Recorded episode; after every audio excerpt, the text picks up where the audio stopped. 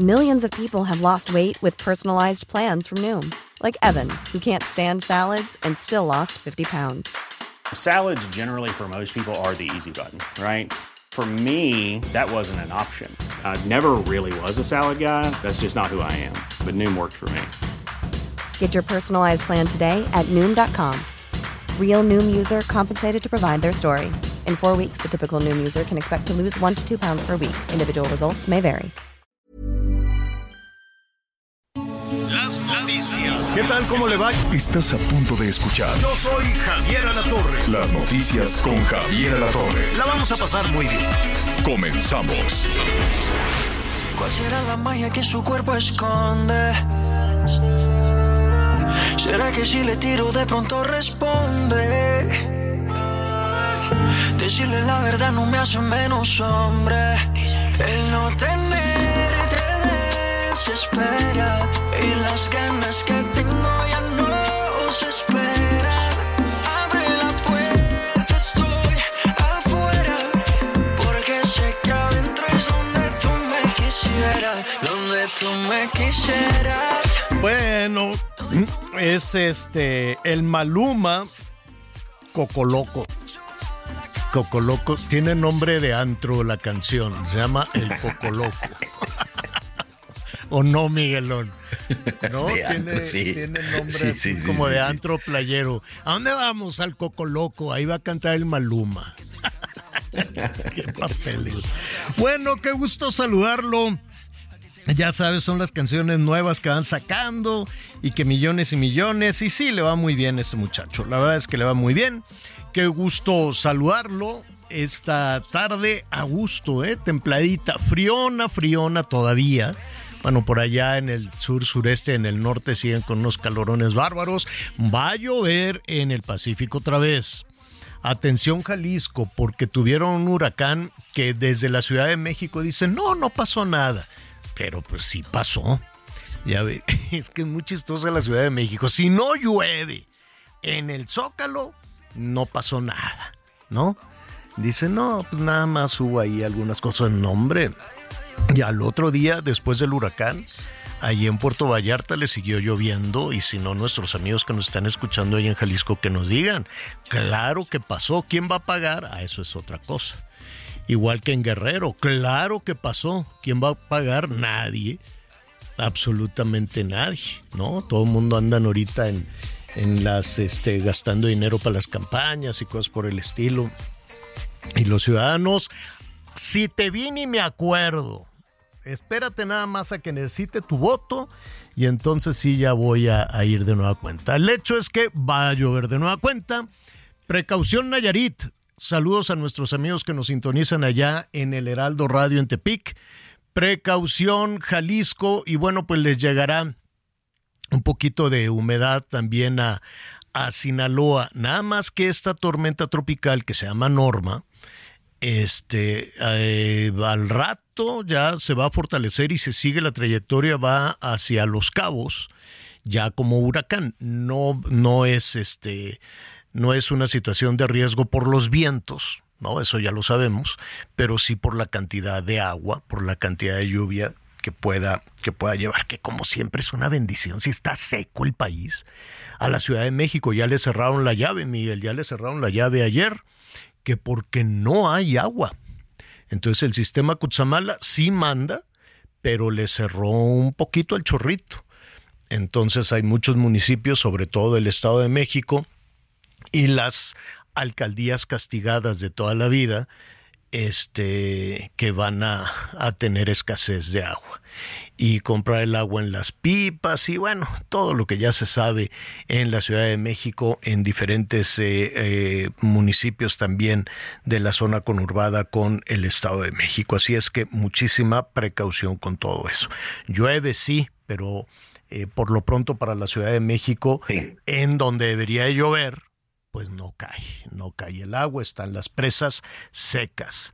¿Cómo estás, Miguel Aquino? Hola Javier, ¿cómo estás? Me da mucho gusto saludarte. Muy bien, señor. Aquí la verdad es que bastante fresco en el sureste, en el sureste del país, después de estas altas temperaturas, pues gracias a estos frentes fríos, mira, por lo menos ya no te tienes que dormir con el aire acondicionado prendido.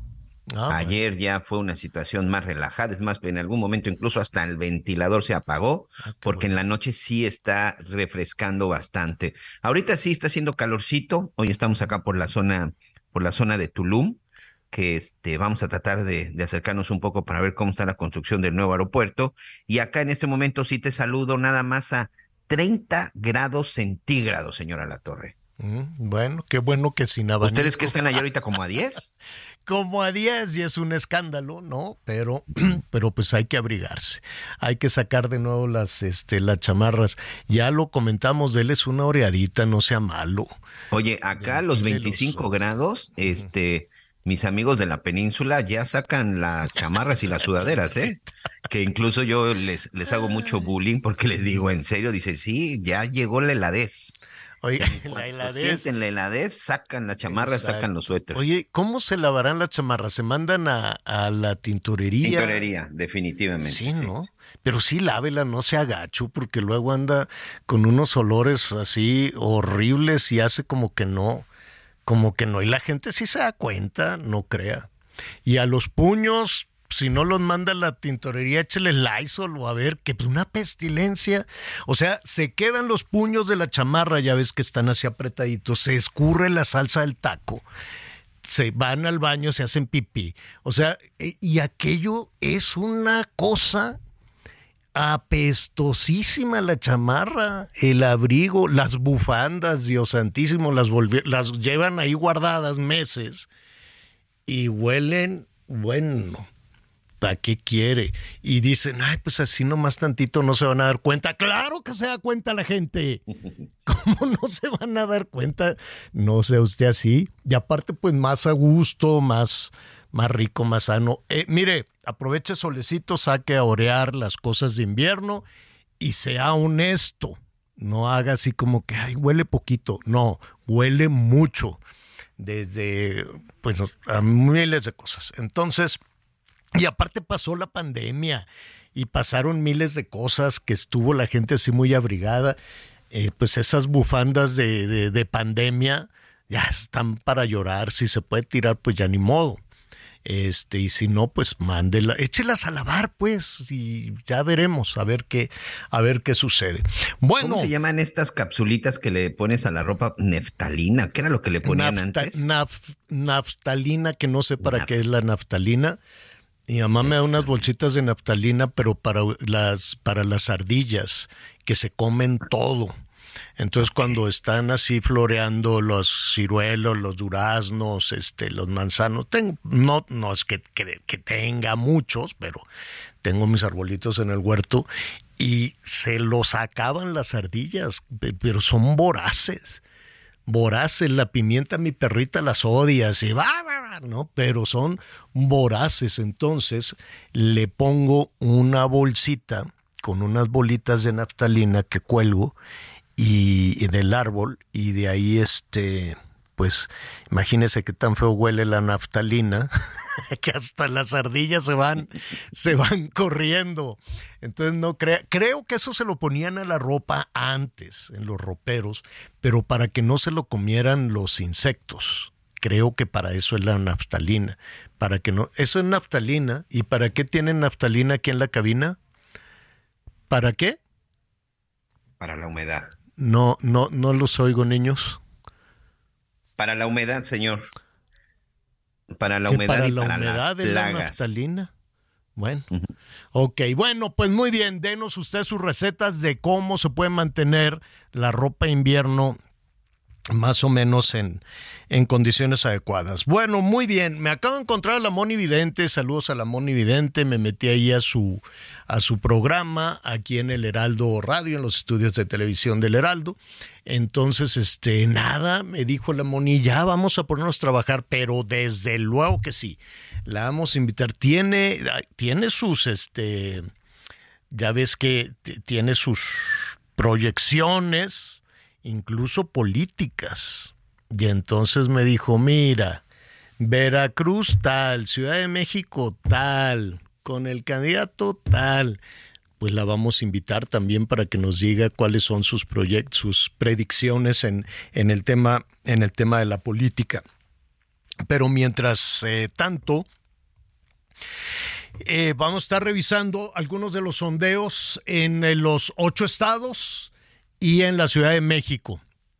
Está la Ciudad de México, a nuestros amigos que nos escuchan en el resto del país, ahora sí ya pasaron de las bardas, como que las bardas eran las bardas y los anuncios espectaculares eran para los presidenciables, ¿no? Para las corcholatas tapizaron el que tenía más bardas. Yo no sé si realmente tú vas pasando y ves una barda y eso influye en tu decisión. Honestamente, pues no lo sé. Pero no quedó una barda limpiecita, nada. Le pregunté a Martí Batres la semana pasada, saludos al jefe de gobierno, a Martí Batres, este, le pregunté, oye Martí, ¿y esto de las bardas? Y me dice, no, pues, este, no todas las bardas son de son del gobierno, otras son privadas y le dije, pero pues no, en realidad no hay control sobre eso, ¿no? Él mismo me, decía, pues un día amanecen con un candidato y al otro día se las tachan y amanecen con el otro. Ya no quedó bardas.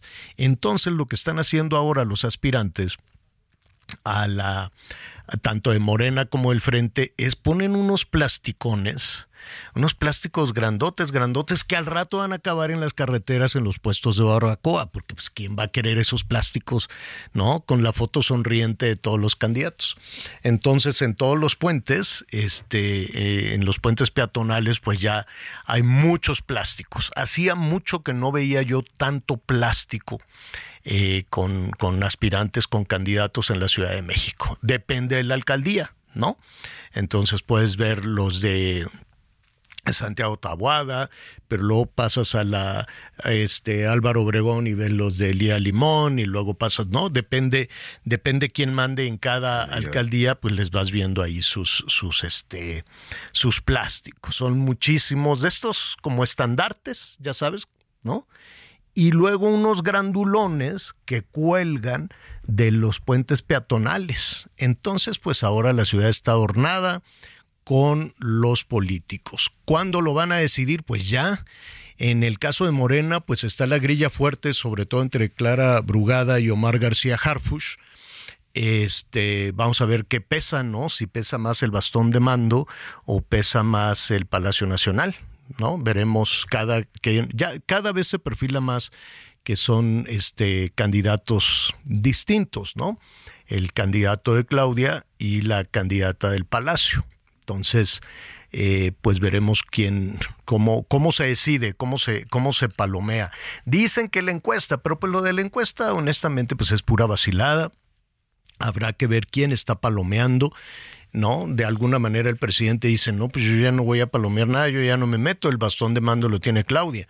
Entonces quiero suponer que Claudia es la que estaría palomeando quiénes son las candidatas y los candidatos en los ocho estados y en la Ciudad de México que luego viene el segundo brete porque tienen que ser eh, cinco mujeres y hay ya muchos señores que se apuntaron para esto, entonces pues veremos. Y en la parte del frente, pues eh, hemos platicado con varios de las y los aspirantes, así es que al ratito vamos a platicar. Va a venir para acá también Santiago Tabuada para que este, nos cuente cómo van las cosas. La Ciudad de México, ¿usted qué cree? Nuestros amigos, sobre todo que nos sintonizan en la Ciudad de México y también en el resto, en el resto del país. Este la oposición seguirá avanzando, ya ves que, que, les ganó la mitad de la Ciudad de México a Morena, entonces este,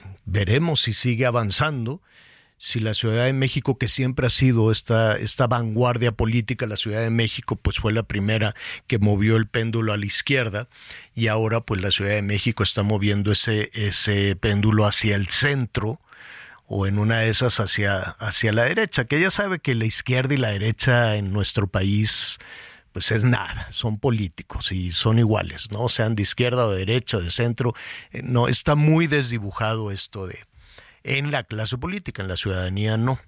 Pero entonces veremos si ahora el péndulo se va moviendo hacia el centro, que es un poco vanguardia, ¿no? Lo que pasa en la Ciudad de México después se reproduce en el centro del país. Ya veremos, usted denos su opinión, ¿se moverá? se moverá hacia el centro, se moverá hacia la derecha, la Ciudad de México, se va a quedar hacia hacia la izquierda, se va a radicalizar, ¿usted qué piensa? Y usted además, ¿cómo va planeando su voto? Falta mucho todavía, pero pues como estamos en estos asuntos, usted tiene un voto diferenciado de decir, como quiera yo voto para presidente de la República por este partido, pero para diputado y senador por este otro partido.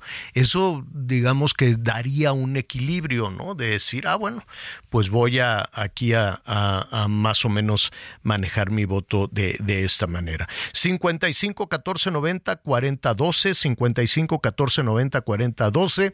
Sé que falta un rato todavía, como unos 8 o 9 meses más o menos, no, poquito menos. Este, si, si a mí me, me, apuran ahorita de ya tienes que ir a las urnas, yo diría, híjole, denme chance porque no, yo no estaría muy, muy, este, muy puesto. Eh, hay ya algunas encuestas, tú las tienes, este, ¿no, Miguelón? Así es, señor. Son las de las de las que ha presentado también el Heraldo. Sí, así es. las encuestas que ustedes pueden estar revisando cada semana en el Heraldo, el Heraldo y Poligrama, con estas encuestas muy, muy interesantes. Y fíjate que en el tema de la, de la oposición, este, la encuesta más reciente, pues sí, ¿eh? pone a Santiago, Santiago Tabuada por encima de Adrián Rubalcaba, de Cházaro, incluso de, de, Lía, de Limón. Llama mucho la atención que en el caso de Sandra Cuevas, incluso ya en esta, eh, la gente y en esta también en esta encuesta la tienen ya como independiente, pero Santiago Taboada, 31.7%, y también en una de las encuestas más recientes, enfrentándose con el candidato de oposición, ya sea con eh, Clara Brugada o con Omar García Harbush, pues hay una diferencia de entre 6 y 7 puntos, ¿eh? Tampoco es una diferencia abismal como de pronto vemos en otros estados, pero por lo pronto, hasta ahorita, del Frente Amplio, Santiago Tabuada, pues es el mejor posicionado. Bueno, pues ya le, ya al ratito le vamos a, a, ¿cómo se llama? a presentar todos estos datos. Bueno, rápidamente, muchísimas gracias. Dicen, oiga, mi ropa huele humedad. Bueno, pues póngala al sol. Nuestros amigos que nos escuchan allá en Valle de Bravo, póngala al sol. Dice, pero es que hay mucha humedad. Bueno, busquemos un cachito de sol y si no, pues poco a poquito, tampoco mande todo el tambache porque le va a salir un cuentón. Vaya mandando de poco a poquito a la a la tintorería. Gracias que nos escuchan allá en Valle de Bravo y también me dicen que la naftalina es, a ver, para la polilla. Claro, para los bichos, para la polilla, ¿no? Póngase así un... No, usted no se lo ponga. que usted no se lo guarde, ¿no? Bueno, muy bien. Oiga, a ver, Vamos a estar platicando. Los que no se dan por vencidos son los trabajadores del Poder Judicial, los trabajadores de los juzgados. Ya llevaron dos días. Ayer, este, pues sí les aventaron a los granaderos. Bueno, ya no se llaman granaderos, ahora no sé cómo se llaman. Este, a los granaderos que no son granaderos. Pura simulación aquí, ¿no? Las campañas que no son campañas. ¿cómo, ¿Cómo, se llama? ¿Policía de contención o...? Pues no sé pero pues sí se los, eh, sí se los echaron ahí porque pues hicieron bloqueos. Hoy, y perdieron. De todas formas, los diputados de Morena este, aprobaron la extinción de los fideicomisos. Es un mundo de dinero. Este, dicen en Palacio Nacional que ese es el dinero que le están quitando a la ministra Piña y a los otros ministros. No sé, a mí me parecería que, que, que si es dinero para ser utilizado solo por los ministros, pues sí es pecado, es pecado mortal. Yo, pero pues es tanto el dinero que me parecería absurdo que fuera como un, un, cajón, ¿no? Un cajón guardadito solo para los ministros. Algo tienen que ver los 50 mil o no sé cuántos miles de trabajadores del Poder Judicial, algún beneficio pueden tener. Ayer por la noche estuvimos hablando, por ejemplo, con algunas trabajadoras y trabajadores que nos dicen es que yo de ahí agarro para, mira, ese era el caso de una persona que tiene a su mamá con diabetes, que tiene un ingreso muy bajo, ¿no? Como empleada del Poder Judicial. Entonces, de ahí le dan para las medicinas y la atención de la mamá que tiene diabetes, que está muy grande, y para la atención de la hija que nació prematura y ha sido un martirio, una cadena de enfermedades. Entonces ella dice, si no fuera por los ayudas para cuestiones médicas que me dan en el Poder Judicial con esos fideicomisos, yo, y estaba la mujer tronándose los dedos, porque dice, si los diputados de Morena me quitan ese dinero, ¿qué voy a hacer con mis ingresos? ¿Qué voy a hacer con los tratamientos de cáncer? La hija tiene cáncer, la mamá tiene diabetes y ella tiene un sueldo que nomás no alcanza. Entonces dice, de ahí saco para este pues para poder solventar estas cosas. Así muchos más que están preocupados, si no no saldrían a la calle de gratis.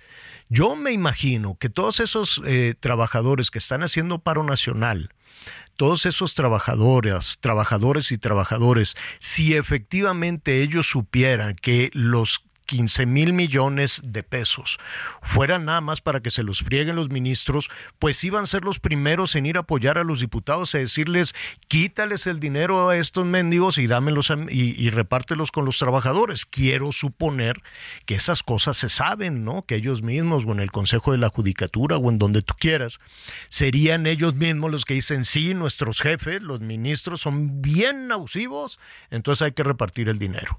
Si no, como que, ¿por qué van a salir a agarrarse a trompadas con los policías y que, y que llévalas de perder, agárrate a trompadas con un policía. Entonces, perdieron de todas formas. Yo pensé que los diputados, eh, Miguelón, que los diputados de, de Marcelo y de este y de Monreal. y de Monreal pues iban a operar a favor de los trabajadores, pero no, al parecer se alinearon también y pues perdieron. ¿Quién tiene la última palabra? Yo me yo pensaba que los senadores, pero en una de esas el balón da una pirueta y va a dar a la corte, Miguelón. Sí. Sí, porque al final ya muchos están este, previendo los amparos, Javier, como sucedió con la pues con la ley de energía, como sucedió también en algún momento con las cuestiones electorales. Y estos cambios a la ley o la desaparición de estos fideicomisos, bueno, pues pueden recurrir a la vía del amparo. ¿Qué significa? Pues que va a caer en el juego, o bueno, más bien va a caer en el espacio de, del Poder Judicial, porque para tramitar un amparo, pues te tienes que ir a un tribunal, te tienes que ir a un juzgado y al final con, ya sabes, todos los procedimientos que se van dando y todos los procedimientos uh -huh. hasta que en algún momento va a terminar en la Suprema Corte de Justicia uh -huh. y serán los ministros seguramente de la Suprema Corte de Justicia de la Nación los que determinen si fue correcto o no uh -huh. la desaparición de estos claro. eh, de 13, de, de 14 de dinero. Oye, y yo me, yo me pregunto, pues uno ve las, los pleitos que hay. Este es, esto empezó como un pleito entre el Palacio Nacional y sus vecinos de al lado del poder este judicial, ¿no? Ahí empezó el asunto, dijeron, ¿cómo me friego a los del poder judicial? Ah, córtales el dinero. Ah, bueno, entonces por ahí, por ahí empezó la, en la situación y en medio quedaron las trabajadoras y, y, los trabajadores. Pero, a ver, y ese dinero, vamos a buscar un especialista para que nos diga, ese dinero, 15 mil millones de pesos, que es un friego de dinero, es casi lo que se robaron los de la seguridad alimentaria, los de Segalmex, que andan uh -huh. calladitos y no, pues es que pobrecito lo engañaron. ¿Y cómo que pobrecito lo engañaron? A ver, a la Rosario Robles no la metieron a la cárcel por omisión. Y a este de Segalmex, ¿por qué nada? Nada, no lo tocan con nada. Y ahí anda bailando una cantidad de dinero. Bueno, esos 15 mil millones de los fideicomisos, ¿en dónde están? Están en una cuenta, los tienen en un cajón los ministros. ¿Y a quién se los van a dar? ¿Se los van a dar a los militares? Dígame. ¿Se lo van a dar al tren Maya? ¿Se lo van a dar a, a, a qué? ¿A quién se los van a dar? ¿No? Fíjate, Javier, que Juan Artiz, nuestro amigo de, de Lupa Legislativa, con quien uh -huh. aquí hemos platicado varias veces, acaba de publicar uh -huh. que se acaba de votar precisamente en la Cámara de Diputados un nuevo, la creación de un nuevo fideicomiso, que uh -huh. es parte de la reforma que modifica la Ley Federal de Derechos. Y es un fideicomiso turístico que será operado, adivina nada más, por, por los soldados la Secretaría de la Defensa Nacional, denominada Tren Maya S.A. ¿Ya ves? Si te digo que por eso voy a hacer un programa con la Moni Vidente, no me gusta decirte lo dije, pero se lo dije, se los van a dar a los soldados. Vamos a hacer una pausa y volvemos. Somos más que energía, somos bienestar. Así como llevamos electricidad a todo México, llevaremos Internet para todos. Somos fuentes limpias y renovables. Construimos el Parque Solar en Puerto Peñasco, Sonora, el más grande de toda América. Somos proyectos prioritarios. Electrificamos trenes, aeropuertos y sistemas de transporte, conectando a todo el país. Somos CFE. Somos más que energía. Gobierno de México. Conéctate con Javier a través de Twitter, arroba javier-alatón. Sigue con nosotros. Volvemos con más noticias. Antes que los demás. Todavía hay más información. Continuamos. Saludos a todos los que escuchan las noticias con Javier La Torre. Déjenme comentarles que nuestros amigos del Abierto de Tampico nos están invitando a que disfrutemos del mejor tenis del mundo del 23 al 28 de octubre en la ciudad de Tampico, donde se disputará el torneo de la WTA 125 con la presencia de jugadoras de clase mundial. Un evento para toda la familia con zona comercial, música, juegos y mucho, mucho más. Las embajadoras de este año son Agla Tomjanovic de Australia y Heidi Watson de Gran Bretaña. Algunas de las competidoras que estarán presentes son Elizabeth Mandlik de Estados Unidos, Emiliana Arango de Colombia, Taylor Towsend de Estados Unidos, Ana Kalinskaya de Rusia, Nuria Parrizas Díaz de España, Rebeca Marino de Canadá y Caroline Dorheit de Estados Unidos. Búscanos ya en Facebook e Instagram como Abierto de Tenis Tampico o en su página abiertotampico.com. Abierto Tampico, un evento para todos. Muchas gracias, saludos a todos que escuchan las noticias con Javier Alatorre. Las noticias en resumen. Colectivos de madres buscadoras descubrieron una fosa clandestina con al menos 18 cuerpos en una comunidad en Sonoita, Sonora. Se espera que en los próximos días las autoridades realicen las investigaciones pertinentes para tratar de identificar a las víctimas. Un juez dictó sentencia condenatoria de 90 años de prisión en contra de cinco de los seis soldados que participaron en el asesinato de los estudiantes del TEC de Monterrey, Jorge Antonio Mercado Alonso y Javier Francisco Arredondo, ocurrido en marzo del 2010. Los militares ejecutaron a los jóvenes en el exterior de la institución educativa. En ese entonces el ejército hizo parecer que los adolescentes eran sicarios y que iban armados. El dirigente de la Unión de Pueblos y Organizaciones del Estado de Guerrero, Bruno Plácido Valerio, fue asesinado por sujetos armados en Chilpancingo. La víctima se encontraba en la entrada de la Secretaría de Salud, junto con otro hombre para atender la gestoría que cotidianamente realizaban en comunidades de la región de la Costa Chica cuando fue atacado. Y hoy el dólar se compra en 17 pesos con 68 centavos y se vende en 18 pesos con 74 centavos. Infinity QX60, rediseñada para darle poder a tu estilo de vida. Ahora con 36 meses sin intereses o bono flexible. Descúbrela en Infinity Pedregal, Avenida Insurgente Sur, número 1355, Jardines del Pedregal. Teléfono 5555-285344. Válido del 3 al 31 de octubre. CAT promedio 10.7% sin IVA para fines informativos. Consulta www.infinity.mx diagonal promociones.html. Mire, eh, nada más para aterrizar este tema de las trabajadoras y trabajadores eh, de los juzgados y del Consejo de la Judicatura también, por lo pronto, eh, hoy están cerrados los accesos, los trabajadores están cerrando los accesos, protestan allí en el Consejo de la Judicatura. Eh, dicen que es una protesta por la decisión de los diputados de despojarlos de los fideicomisos y pues de pegarles duro en los en sus en su dinero, en sus ingresos, en sus derechos laborales y, esto es muy interesante. dicen los este eh, los ministros dicen eh, los fideicomisos del Poder Judicial no son un guardadito, no fueron creados de manera ilegal.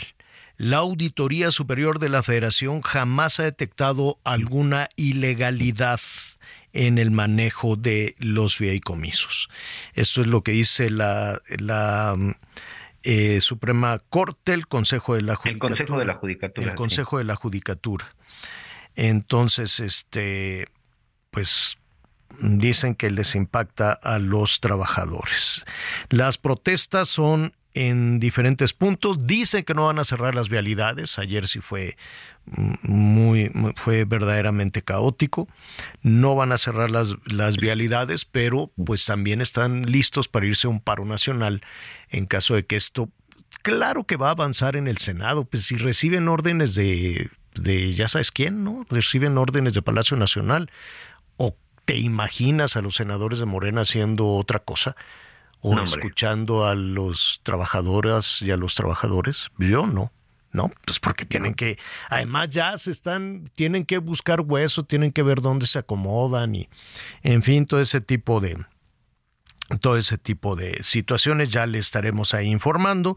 Y ante la pregunta a dónde va a ir a dar ese dinero, pues sí resulta muy significativo, significativo lo que nos dices, Miguel, de que de pronto cuando se están cancelando estos, este, ¿cómo se llama? E, este, fideicomisos. Estos fideicomisos, surge uno para el ejército, ¿no? Para la operación del tren Maya, señor. Sí. Fíjate. Oye, y yo me imagino, eh, no, será también para operar la línea aérea? Porque ¿de dónde van a sacar los militares para echar a andar Mexicana de Aviación? Yo supongo que los aviones, como cualquier línea aérea, pues no los compras, no es negocio, ¿no? Los tienes que rentar. Y rentar un avión de ese tamaño, pues debe de salir en una lana, más pagar. Había unas filas, había mucha fila para la gente que quiere trabajar ahí en Mexicana, para pilotos, para los eh, el, la tripulación a, a, bordo de los aviones, en fin, no sé si ya los contrataron. Vamos a, vamos a estar pendientes también de cuánto les, de cuánto les estén pagando. Yo estaba muy entusiasmado, Miguelón, con ya comprar los boletos, porque en cosa de mes y medio ya empiezan a volar los aviones, todos los aviones de Mexicana llenos este, con mucha clientela, este, con muchos, con muchos destinos. Eh, aquí abrimos la página. ¿Ya te compraste el, boleto, Miguelón? Fíjate que no, todavía no puedo. Aquí estoy precisamente en la página de www.mexicana.gov. Recuerden que es una empresa ya del gobierno, entonces ya no es com, es gov.mx y lo único que me aparece, Javier, es espera esta nueva forma de viajar, no te lo pierdas. Aquí te habla de los beneficios. Por lo pronto, en el costo de tu boleto ya no te van a cobrar el equipaje de artículo personal de 10 kilos, te van a dar bebidas de cortesía, cosa que ya... ya estaban ahí las tarifas, ya, ya te podías apuntar la vez pasada que lo abrimos. Hoy ya no. La vez pasada que lo abrimos te decían, vuele por 500 pesos, así, hazte cuenta. Y, pues todo el mundo dijimos, bueno, pues órale, ya de una vez los boletos de la Navidad, los boletos de este, de, del Día de Muertos, no, porque pues arranca en diciembre.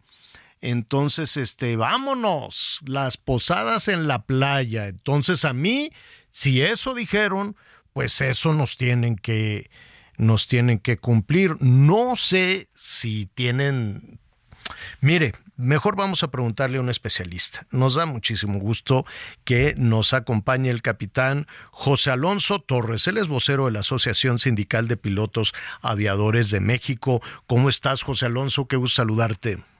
Javier, un gusto saludarte igual a ti, a tu colaborador, mucho gusto y a tu auditorio un gran saludo. Oye, pues ya estábamos muy entusiasmados, compra los boletos, yo quiero tres, yo quiero cuatro, ¿no? Muy baratos a partir del 2 de diciembre. Sí, bueno, creo que hay mucha expectativa sobre eso. Eh, la realidad es que nosotros aquí en el sindicato no lo vemos viable debido a que a que primero necesitas una concesión para prestar servicio de transporte aéreo que te lo da la Secretaría de Infraestructura, Comunicaciones y Transportes. No sabemos si se le han dado, pero bueno, eh, esa es una. Pues, y la yo creo que yo creo que no me imagino a la Secretaría de Comunicaciones que no acate las órdenes de Palacio Nacional o del Ejército, ¿no? En de cualquiera de los dos. Si le habla el general secretario al secretario de Comunicaciones, ¿a poco no le va a hacer caso? Bueno, sí, por un lado, pero bueno, la segunda, eh, el segundo requisito muy indispensable para esto se llama AOC, que por sus siglas en inglés es Air Operation Certification. Vamos a decirlo en español, que es un certificado de explotador de explotación de, servicios aéreos. De operadora Y en aérea. ese manual, que es un manual con muchísima información, se dan las qué tipo de aeronaves, qué matrículas, qué equipos van a utilizar, los programas de mantenimiento, eh, las matrículas de los aviones, las limitaciones para los aviones si cuentan con equipo. Vamos a, te voy a poner un ejemplo para hacerlo más gráfico. Si tú vuelas arriba de 29 mil pies hasta 41 mil pies, que es lo que todos los aviones comerciales lo hacen para gastar menos mejor la operación o más redituable la operación, recordemos que es un negocio, eh, necesitas ciertos equipos para poder tener una distancia entre aeronaves de mil pies. Si no tienes estos equipos, pues no lo puedes hacer porque puedes incurrir en fallas de los sistemas y por lo tanto a lo mejor hasta llegar a una colisión de frente. Pero todas ese tipo de cosas, los programas de mantenimiento, a qué aeropuertos, qué rutas, cuáles son los mínimos verticales y horizontales, los mínimos son la eh, la visibilidad vertical y horizontal que se tienen para poder despegar, aterrizar. Es una cantidad de información y una cantidad de certificaciones impresionantes que estamos seguros no las tienen. ¿Quién, ¿quién Entonces, te certifica? razón, ¿Quién te certifica? la FAC, la Agencia Federal de Aviación Civil. Pero esto es un requisito a nivel internacional. Entonces sí lo tienen que hacer sí o sí. No es por reglas de la OASI, la Organización Internacional de Aviación Civil. Entonces no es de que ellos solos entre hermanos se den la mano.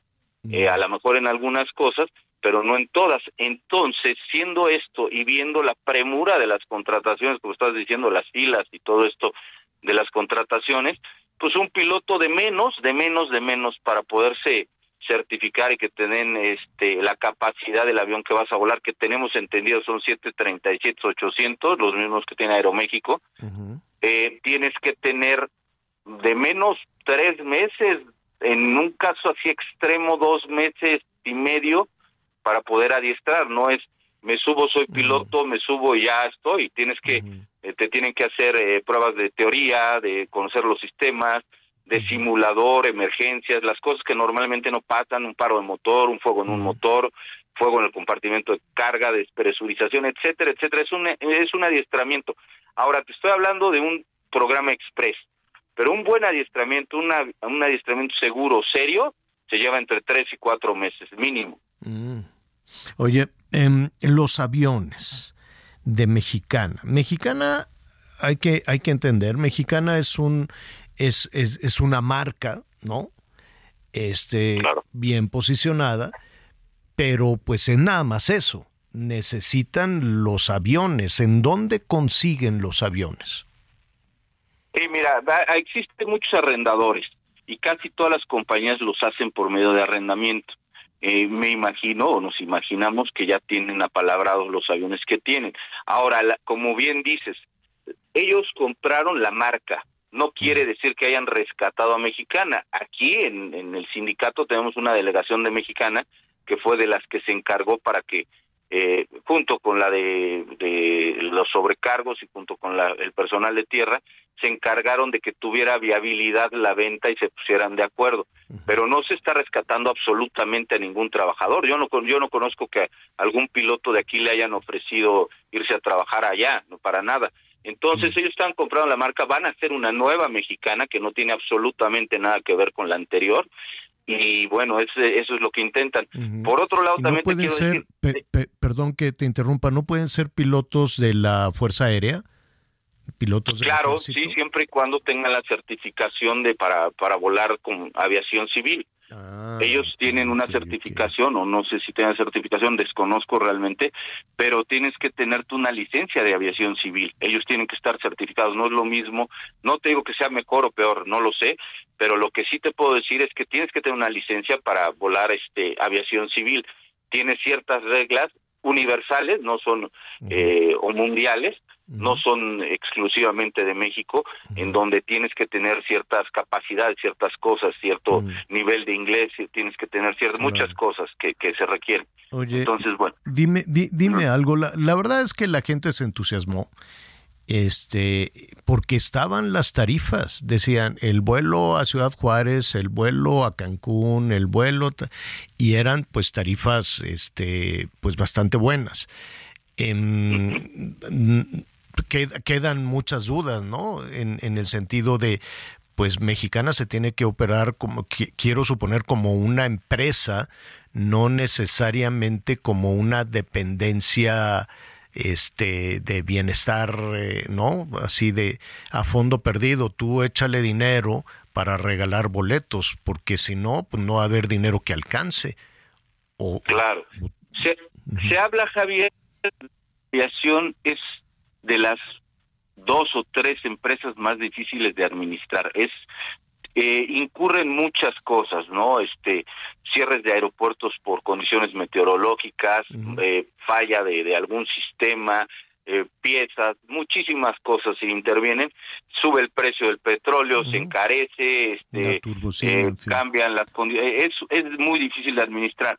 Y todo esto que tú estás diciendo, efectivamente, eh, creemos o de o tiene que ser así que sea una empresa que compita legalmente con las otras que existen porque si va a ser subsidiada pues no se vale que las empresas paguen combustible y esta nueva mexicana no o que las empresas paguen este impuestos y esta no que ellos paguen salarios y estos no ¿por qué? porque Claro. están subsidiadas entonces ahí hay que pedimos nosotros y lo hemos dicho muchísimas veces un piso parejo porque también pueden desequilibrar el ecosistema de la aviación y en lugar de hacerle un bien a la aviación, le van a hacer un mal, van a acabar quebrando todas las líneas aéreas y a final de cuentas nos vamos a quedar sin aviación, que de por sí ya está maltrecha y endeble, nos vamos a quedar sin aviación, sin trabajo, sin turismo, sin muchísimas cosas. Y como no, De me, esto- me- me comentaba Miguel Aquino por la mañana, fíjate nada más lo que son las cosas, el subsidio, porque para tener esas tarifas evidentemente alguien lo tiene que pagar, ¿no? El, el, el otro tramo de boleto este, lo pagarán en, en subsidio los que no vuelan. Lo se pagará con el dinero de los impuestos, con el dinero de la gente, ¿no?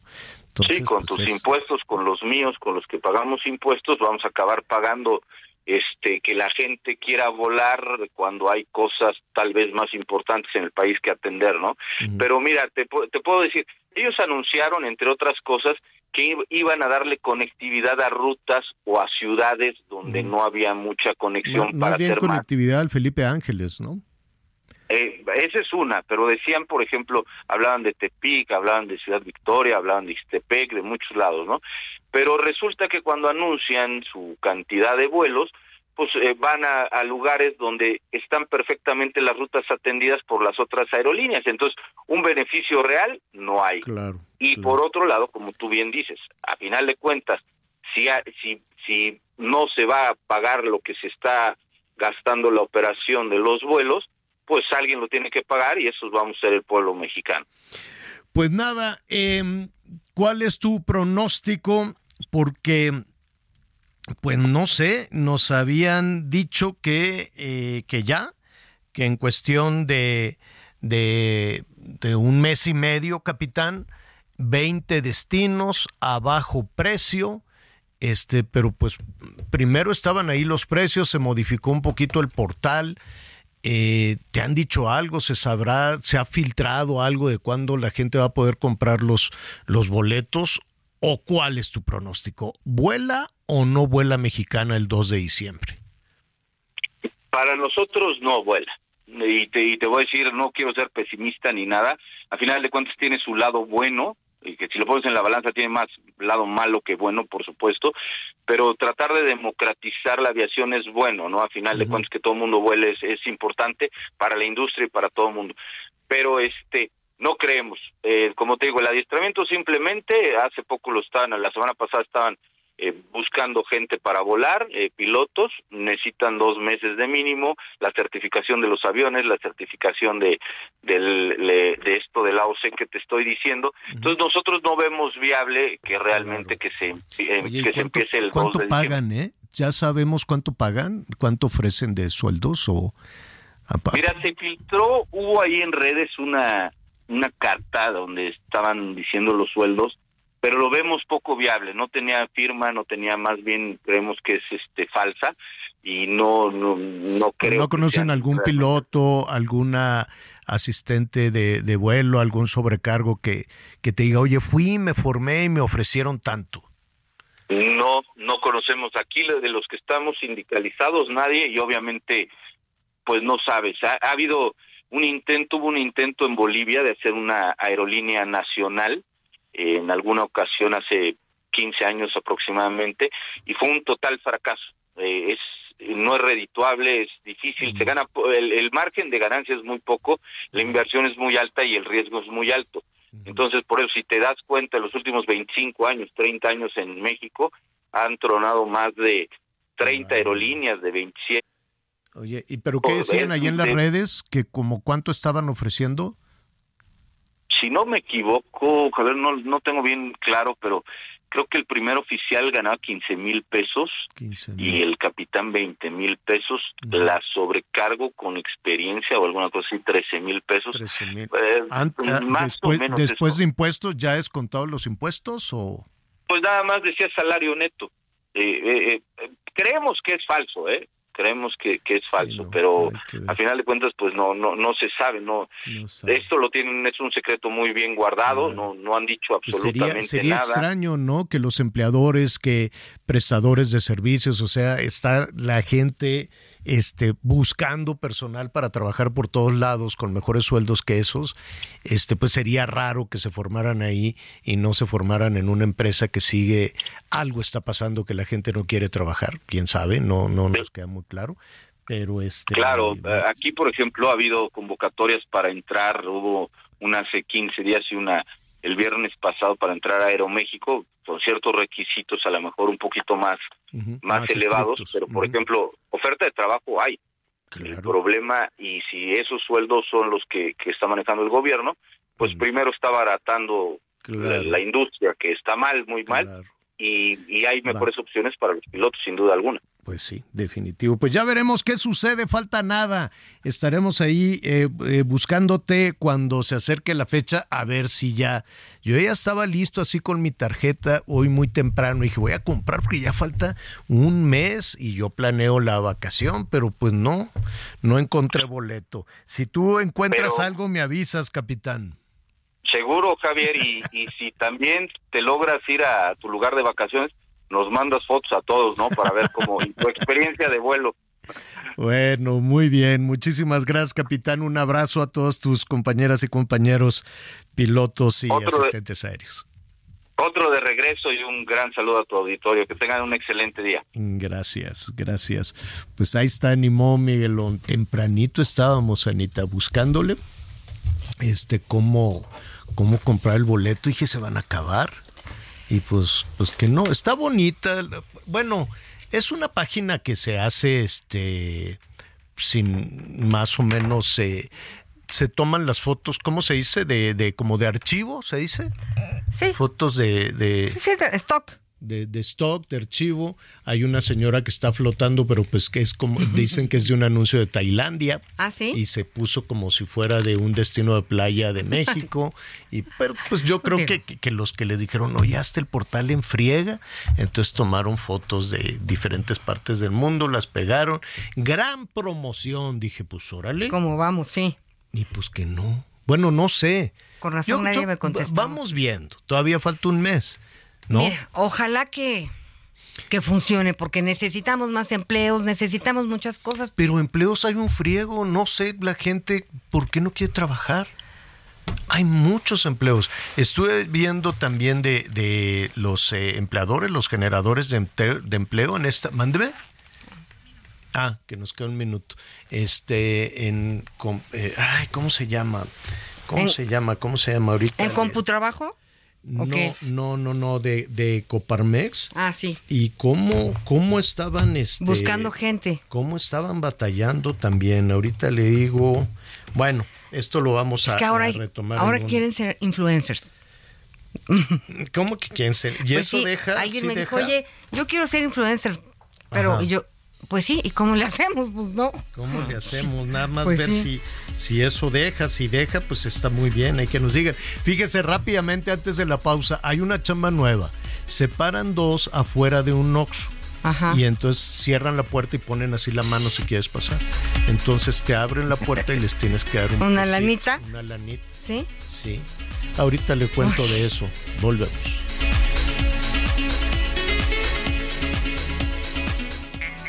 Infinity QX80, la expresión de lujo en un diseño poderoso. Ahora, con 36 meses sin intereses o bono flexible. Descúbrelo en Infinity Polanco, Calzada General Mariano Escobedo 476, Anzures. Teléfono 5590-357748. Válido del 3 al 31 de octubre. Cat promedio del 10.7% sin IVA para fines informativos. Consulta www.infinity.mx diagonal promociones.html. Conéctate con Miguel Aquino a través de Twitter, arroba When you're ready to pop the question, the last thing you want to do is second guess the ring. At Bluenile.com, you can design a one of a kind ring with the ease and convenience of shopping online. Choose your diamond and setting. When you find the one, you'll get it delivered right to your door. Go to Bluenile.com and use promo code LISTEN to get $50 off your purchase of $500 or more. That's code LISTEN at Bluenile.com for $50 off your purchase. Bluenile.com code LISTEN. Miguel Aquino. Toda la información antes que los demás. Ya volvemos. Todavía hay más información. Continuamos. Abierto Tampico del 23 al 28 de octubre. Disfruta del mejor tenis del mundo en Tampico. Boletos desde 150 pesos. Más de 15 restaurantes, firmas de autógrafos, juegos infantiles y mucho más. Garra, pasión y entrega. Ven y disfruta con nosotros. Boletos en www.showbizticket.com.mx. Síguenos en redes sociales. Grupos armados bloquearon los accesos al municipio de Tila en la región norte de Chiapas, en la disputa que mantienen por obtener el control del territorio desde el pasado 13 de octubre. La situación ha recrudecido en las últimas horas con el corte del suministro eléctrico y un estado de sitio que los mismos grupos criminales han impuesto para evitar que personas salgan o ingresen a este municipio situado cerca del estado de Tabasco. Este martes, ejidatarios y autoridades locales han emitido un comunicado para exigir al gobierno del presidente Andrés Manuel López Obrador la inmediata intervención de las fuerzas de seguridad. El pasado 14 de octubre, cuando los actos de violencia comenzaban, bloquearon accesos a la cabecera municipal para exigir la presencia del ejército mexicano, Guardia Nacional y Policía Estatal para hacer frente a la inseguridad se vive. Tila se suma a la larga lista de municipios en Chiapas que han sido controlados por el crimen organizado sin que hasta entonces haya una respuesta por parte de las fuerzas de seguridad y las autoridades de los tres órdenes de gobierno. Con información de José Torres Cancino, Heraldo Radio. El lunes por la tarde se realizó el primer Parlamento abierto para discutir la iniciativa que reduce la jornada laboral de 48 a 40 horas por semana en México, en el cual se contó con la participación de legisladores, expertos y representantes empresariales y sindicales. Por parte del Consejo Coordinador Empresarial, el presidente de la Comisión Laboral, Lorenzo Roel, pidió no utilizar la propuesta con fines electorales y aseguró que para la reducción de la jornada laboral se necesitarían 2.5 millones de empleados para cubrir las 105 millones de horas semanales que cubren quienes trabajan más de 40 horas. En tanto, la directora de México, Como Vamos, Sofía Ramírez Aguilar, precisó que la reforma, que supone elevar la producción, beneficiaría a 15.6 millones de personas que trabajan en el empleo formal, de los cuales 7.2 millones están en las micro, pequeñas y medianas empresas. Por su parte, diputados de Morena se pronunciaron a favor de la iniciativa para mejorar las condiciones laborales de los trabajadores, mientras que diputados del PRI y del PAN se manifestaron por la construcción de acuerdos que no afecten el trabajo formal y la generación de empleos. Cabe recordar que la iniciativa para la reducción de la jornada laboral iba a ser votada a finales de septiembre, pero ante la falta de acuerdos tuvo que posponerse planteando la realización de parlamentos abiertos, sin una fecha establecida para su votación, informó Ángel Villegas. Infinity QX60, rediseñada para darle poder a tu estilo de vida. Ahora con 36 meses sin intereses o bono flexible. Descúbrela en Infinity Pedregal, Avenida Insurgente Sur, número 1355, Jardines del Pedregal. Teléfono 5555 2853 44. Válido del 3 al 31 de octubre. CAT promedio 10.7% sin IVA para fines informativos. Consulta www.infinity.mx diagonal promociones.html.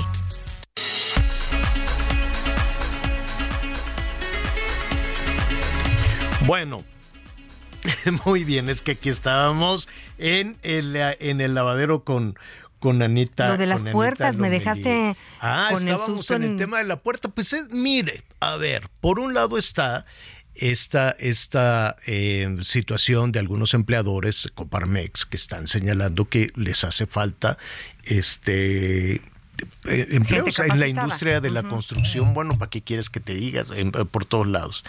Pero por otro lado ves estas eh, situaciones que no sé si es nada más en la Ciudad de México o en otras partes del país. Hágase de cuenta un, un negocito, un mini super.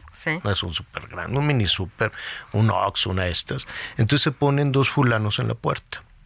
En lugares de calor o en generalmente por todos lados siempre están las puertas cerradas, ¿no?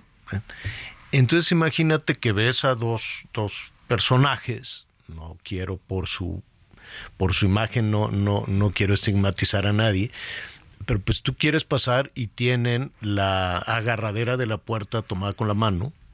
y O sea, están escoltando. están, hazte Sí, cuenta sí, que están Como si escoltando fueran- la puerta. Entonces tú te acercas y no sabes cómo de qué va la cerrado, cosa y tienes dos opciones. Te sigues derecho. Sí, ¿no? Abortas la misión. O te abren la puerta, te das cuenta que te abren la puerta. Ah, qué amables. Pues, pues sí, pero pasas entre dos fulanos, así te abren la puerta y extienden la otra mano como pues dame un dinero porque te abrí la puerta, güey, ¿no? ¿Cómo? ¿no? Oh, ay. O sea, le tienes que dar una propina porque abrió la Pues puerta. te la están pidiendo, entonces parece en algunas ocasiones pues parece Digo, está incómodo. es como Se siente uno extorsión, presionado. ¿no? Sí. O sea, dame una moneda, no seas gacho, te vienes aquí a gastar un dinero, pues a mí me corresponde parte del dinero que te quieres gastar. No. Ah, Está- te da pues susto. es, o sea, Oye, tengo es un el chisme. caminito. A ver, cuéntame. Mira, ahí voltea a la derecha. Está Moni Vidente hablando con con Santiago. Tabuada, porque yo estuve platicando con la Moni Vidente hoy por la mañana y este y cómo se llama y ya me dio su predicción. Ya le está leyendo la mano. La predicción de Moni Vidente para Tabuada es muy buena. Oh, sí. Para algunos otros, no tanto, pero al ratito la vamos a invitar Qué a- a, que, a que sea ella, a que sea ella. Y además me dice, Ah, sí. fuimos, este, me dice, ya hay que empezar el programa. Sí, claro, lo vamos a empezar inmediatamente. Con Me una mini bien, me cae muy bien falditita. la Moni Vidente. Oye, pero Tabuada me cae de un bien. ¿Cómo estás? Javier, ¿cómo estás? Tita, ¿cómo Bienvenido, estás? ¿Cómo estás, bienvenido, bienvenido. ¿Cómo estás? Te vi en unos carteles. Cartelotes, Este, ¿no? Los Hay muy unos grandes, y, sí, uno- sí. y unos este pequeños. Y es ya es pues ya es campaña. Pues mira, a ver, mi querido Javier, pues eh, los tiempos han, han, han obligado a que también, eh, en mi caso, bueno, presentara mi quinto informe, también para separarme ya, ya del cargo. A ver, Este, per- perdóname que te interrumpa para decirle a nuestros amigos en el resto del país y en los Estados Unidos, estamos hablando con Santiago Tahuada, el alcalde en la Benito Juárez, que quiere ser el jefe de gobierno de la Ciudad de México. Correctísimo. ¿Te presenté correctamente? Correcto. ¿Y cómo vas en esa ruta entonces? A ver, bien, eh, contento, a ver, cerrando un ciclo primero, ¿no? Que creo que es las cosas se tienen que hacer bien, no dejar tirado nada. Se cierra un ciclo en, en la alcaldía, se cierran después de cinco años, que, que me parece con, con, buenas, con buenos números, con buenos resultados.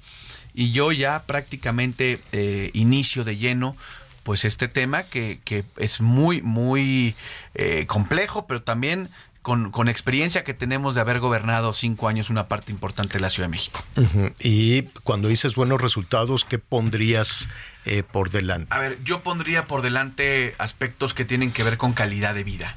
Y para mí creo que ese es el gran reto que tenemos quienes gobernamos eh, una alcaldía, un estado, la presidencia, darle calidad de vida a la gente. La parte de seguridad, yo cuando recibí Benito Juárez no era la alcaldía más segura para vivir en la ciudad. Y se volvió hoy la alcaldía más segura de la ciudad. Y eso tiene que ver con una estrategia que impulsamos desde Benito Juárez que se llama Blindar Benito Juárez, porque retomamos un tema que tiene que ver con la confianza de los vecinos precisamente con este programa, que tiene que ver no solamente de policías y ladrones, tiene que ver con un tema de participar, de hacer comunidad. El segundo tema que el cual me siento profundamente orgulloso es eh, haber atendido y haber trabajado para equilibrar, yo digo, emparejar un poco más la cancha. La ciudad está muy desigual, y, y, en Benito Juárez le apostamos muchísimo a que la parte de los deportivos públicos, las escuelas públicas, los espacios públicos, aquellos lugares en donde la gente va y, pudiera pensarse que por, bueno, es que porque es público tiene que ser de mala calidad, tiene que ser chafa. No, no, a ver, yo les puedo decir, lo que hicimos en los deportivos públicos logró una cosa que más del 70% de la gente que va a esos deportivos, que son usuarios registrados, no vivan en Benito Juárez. No viven, prefieren. ¿Puedo ir? Claro, por supuesto. Ahí desde, la, desde las 5 de la mañana hay actividades, ¿eh? Ah, muy bien. Este, y eso tiene que ver con, con lo que tratamos de, proyectar. que, si fuera más si tú te convirtieras en jefe de gobierno de la Ciudad de México, eh, ¿suspenderías todos los las ayudas no, no. Eh, las ayudas que hay mira al contrario te voy a decir lo que hicimos en Benito Juárez. Mm. en Benito Juárez la gente recibe eh, la pensión de los adultos mayores que es una pensión importantísima y que ayuda a muchos adultos mayores. Pero la mitad de esa pensión sabes en qué la gastan los adultos mayores en medicinas y en médicos. Así es. Y te voy a decir lo que hicimos en Benito Juárez. En Benito Juárez a los adultos mayores les damos medicinas gratis médico ah. en tu casa. Además de Además la, no, ayuda, no se lo descuentan. No, no, no, no, no, al contrario. Es que de eso se trata. Por ejemplo, a los niños en las escuelas públicas les dan mi beca para empezar. Les dan una ayuda de 500 pesos. ¿Nosotros qué hicimos en esas escuelas públicas? Ponerles bancas, pizarrones, baños Así con esa palabra, a ver, pudiéramos pensar que no es un problema y si es un problema en escuelas públicas. Es un problemón no hay. Mira, a las escuelas públicas les tuvimos que poner en los patios techos para cubrirse los niños de la lluvia o del sol. Había un reclamo de unos papás que después de 50 años no les habían puesto, no, es algo que le toque a la alcaldía, pero sí creo que hay que hacer las distancias más cortas en la ciudad, que está muy dispareja, ¿eh? Que el problema de esta ciudad es que dependiendo del lugar en el que vivas es el servicio público que te toca. Y me parece que eso no lo podemos seguir permitiendo. es que son tantas cosas, pero a ver, nada más porque estuvo muy interesante. Adultos mayores. Sí. Si eres jefe de gobierno, se mantiene la... Todos los programas sociales. Todos, Es que te voy a decir una cosa, necesitamos un empujón pero también necesitamos darles complementos que les permitan atender calidad de vida. Por ejemplo, regresar en muchas de las escuelas se perdió los desayunos gratuitos. Así es. Oye, hay muchos niños en esta ciudad, muchas niñas en esta ciudad que llegan a la escuela y no traen nada en la panza. es, el alimento del día. Y eso hay que darles. Y esos son complementos, porque hoy hay programas federales, eh, sociales, y yo estoy, yo nunca al contrario, mantuve, tan es así que mantuvimos y ampliamos el programa de madres solteras, por ejemplo. Pero hicimos otra cosa. Las estancias infantiles las recuperamos. Cuando las cancelaron en el 2019, yo no las cancelé, yo las terminé absorbiendo porque es una ayuda social a las mujeres. Muy importante. A las mujeres que trabajan en esta ciudad. ¿Sabes cuántos niños eh, vivían en Benito Juárez de estas estancias infantiles? Menos del 10% todos los niños beneficiados de estas estancias infantiles que recuperé no vivían en Benito Juárez, pero sus mamás trabajaban en Benito Juárez. Ah, y eso es hacer universal, no es un tema de clientelas, no es un tema de si votas por mí te doy el programa, no. Tenemos que acabar con los chantajes y con las amenazas de los programas sociales. Bravo, hasta Eso tiene que ser. para las vacunas, ¿no? Claro. Ah, te toca esta, no. No, y por eso creo, muchos me dicen, bueno, es que Benito Juárez no es toda la Ciudad de México. Efectivamente, pero tenemos que hacer una cosa en la Ciudad de México. Que los servicios públicos, que la calidad de vida en la ciudad, no importa dónde vivas, se parezcan más a los servicios públicos y a la calidad de vida que hay en Benito Juárez. Yo sí creo que hay que emparejar la cancha, hay que construir una igualdad, pero una igualdad para arriba. Entonces la gente puede decir, oye, la escuela pública de mi hija, de mi hijo, tiene un baño digno, tiene una, Claro. una banca, que, no se le rompa la falda, el pantalón, el pants. Esas son las historias de todos los días de la ciudad, ¿eh? Oye, hablando de calidad de vida, algo que, que no se ha logrado en prácticamente todo el país, y no sé por qué, eh, que estén las calles lisitas. Claro. ¿Por, qué? Porque desde el norte hasta el sur, donde sea, está todo roto. Bueno, hasta el presidente se enojó y dijo, reclámenle a- al presidente Sí. y luego metieron todo el montón de carros chuecos. Ah, pues que con ese dinero van a tapar los hoyos. No han tapado un No, solo nada. hoyo en ningún lado. ¿Por, por qué no se puede? Mira, ¿Por qué es sí se puede, difícil? nada más que hay que invertir. Ah, Lo, lo que pasa es que a veces este tipo de obras no son las obras de relumbrón. Yo, por ejemplo, te lo digo, empezamos a hacer un programa importante de reencarpetado en Benito Juárez. A ver, había calles que yo creo que llevaban 30 años que no se les había Sí. pasado un rodillo. Claro. Pusimos concreto hidráulico en algunas zonas, pusimos eh, reencarpetado en otras. Es una tarea pues, no- que la verdad es que a veces con los poco, con el poco presupuesto que, te- que tenemos en la alcaldía, pero tiene que ser permanente porque la ciudad, mira, ¿Pero por qué no se puede? ¿Es dinero? ¿Es un tema de dinero? Eh, Dinero y voluntad, ¿eh? Dinero y prioridad, más bien, no, no diría voluntad, diría prioridad. No puede ser que en esta ciudad, que es la capital ¿no? del país, que todos los días transitan coches Sí, claro. de Veracruz, de Puebla, de Morelos, que entran a la Ciudad de México, que van a la central de Abasto, que, que no haya un fondo específico, porque había un fondo de capitalidad. Y hoy se perdió.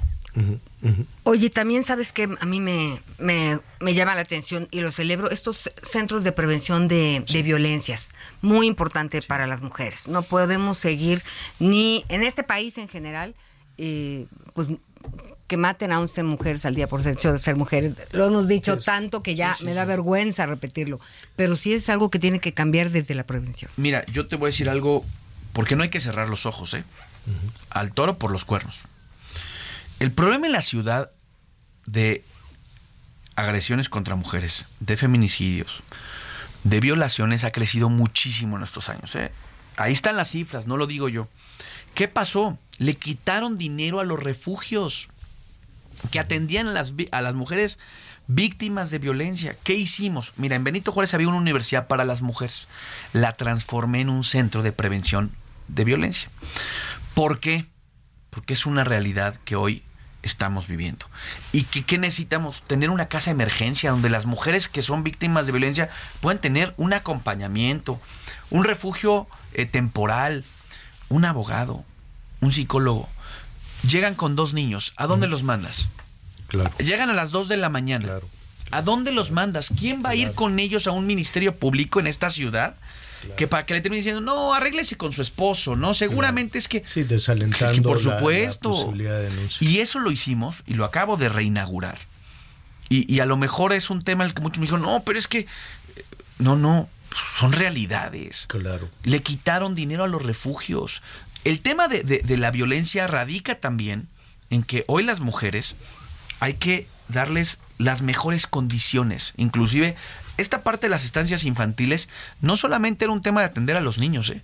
era atender a las mujeres que trabajan Que y, trabajan. Que esa- y que, esa- y que ese trabajo y que ese recurso les da independencia y les permite salir adelante y que cualquier hombre que las quiera lastimar, ellas pueden salir de ese círculo de violencia.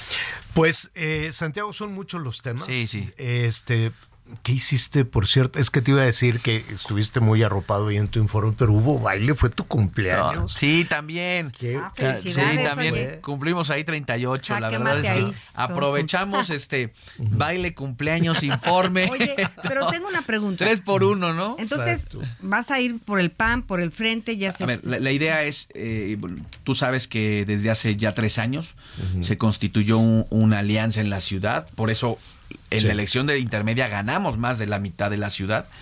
Este, la- nosotros estamos trabajando para eh, encabezar la candidatura del Frente Amplio Opositor con los partidos PAN, PRI, PRD, pero también con la sociedad civil organizada, como lo hemos venido haciendo desde hace ya tiempo, como pasó en el proceso ¿Cómo, presidencial. ¿Cómo es sociedad civil organizada? A ver, muchos de estos colectivos, muchas de estas organizaciones Ah, ya. que se han sumado, eh, que se han sumado a esta marea ciudadanas. rosa, ¿no? Pero salieron muy mal libradas, siempre han hablado muy, bueno, en la actual administración todo lo que es una organización ciudadana tiene tache. Yo, yo creo que ese es un error de diagnóstico del gobierno, porque hay colectivos, hay organizaciones que han hecho un trabajo importante, por ejemplo, en términos de, de alimentación, de educación. Sí, claro. Por ejemplo, el, Dicen el que tema se que se roban el dinero, No, yo- yo se no- habla de ellos con cierto ironía, Mira, también decían que se, que, se robaban el dinero de las estancias infantiles. Mira, yo puedo, yo puedo decir, a lo mejor si hubo alguien que lo hizo mal,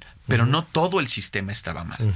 Había gente que estaba ocupando ese recurso para atender a las mujeres, para atender a los niños con cáncer. Por ejemplo, hay una organización muy importante que atiende a las mujeres que tienen cáncer de mama, FUCAM. Le quitaron dinero a FUCAM. Tuvimos, yo tuve que pagar con FUCAM mastografías No, para que las mujeres dinero a toda la educación. ya, Pe- pe- pero a toda entonces, la salud. FUCAM no me parece que fuera una organización de estas macabras que ponía el Claro. presidente en la mañana. No es cierto. Basta ir al centro, basta ir a FUCAM. Eh, y, y- y veías las realidades de cuánta gente que lo necesitaba, que no tenía recursos, las podían apoyar. Te están aquí eh, preguntando que si vas a competir en caso de convertirte en el candidato del frente a la, ¿cómo se llama? La jefatura de gobierno de la Ciudad de México, ¿no estarías compitiendo contra el Palacio Nacional? Anda. Bueno, a ver, vamos a competir contra todo, contra la estructura, contra... eh, Pero a ver, yo, yo lo quiero decir. Pero a ver, pero a quien En te preguntó, 21, pues el bastón de mando no lo tiene ya este ¿Quién? Claudia. Ah, no es ella la es que la- va a decir el candidato no, es tal. pues hay una encuesta. Pues ya dijo el presidente, a mí ni me pregunten, la que tiene el bastón de mando para palomear es Claudia. Ah, no, pero no, Nada más que el control remoto esté en Palacio. ¿no?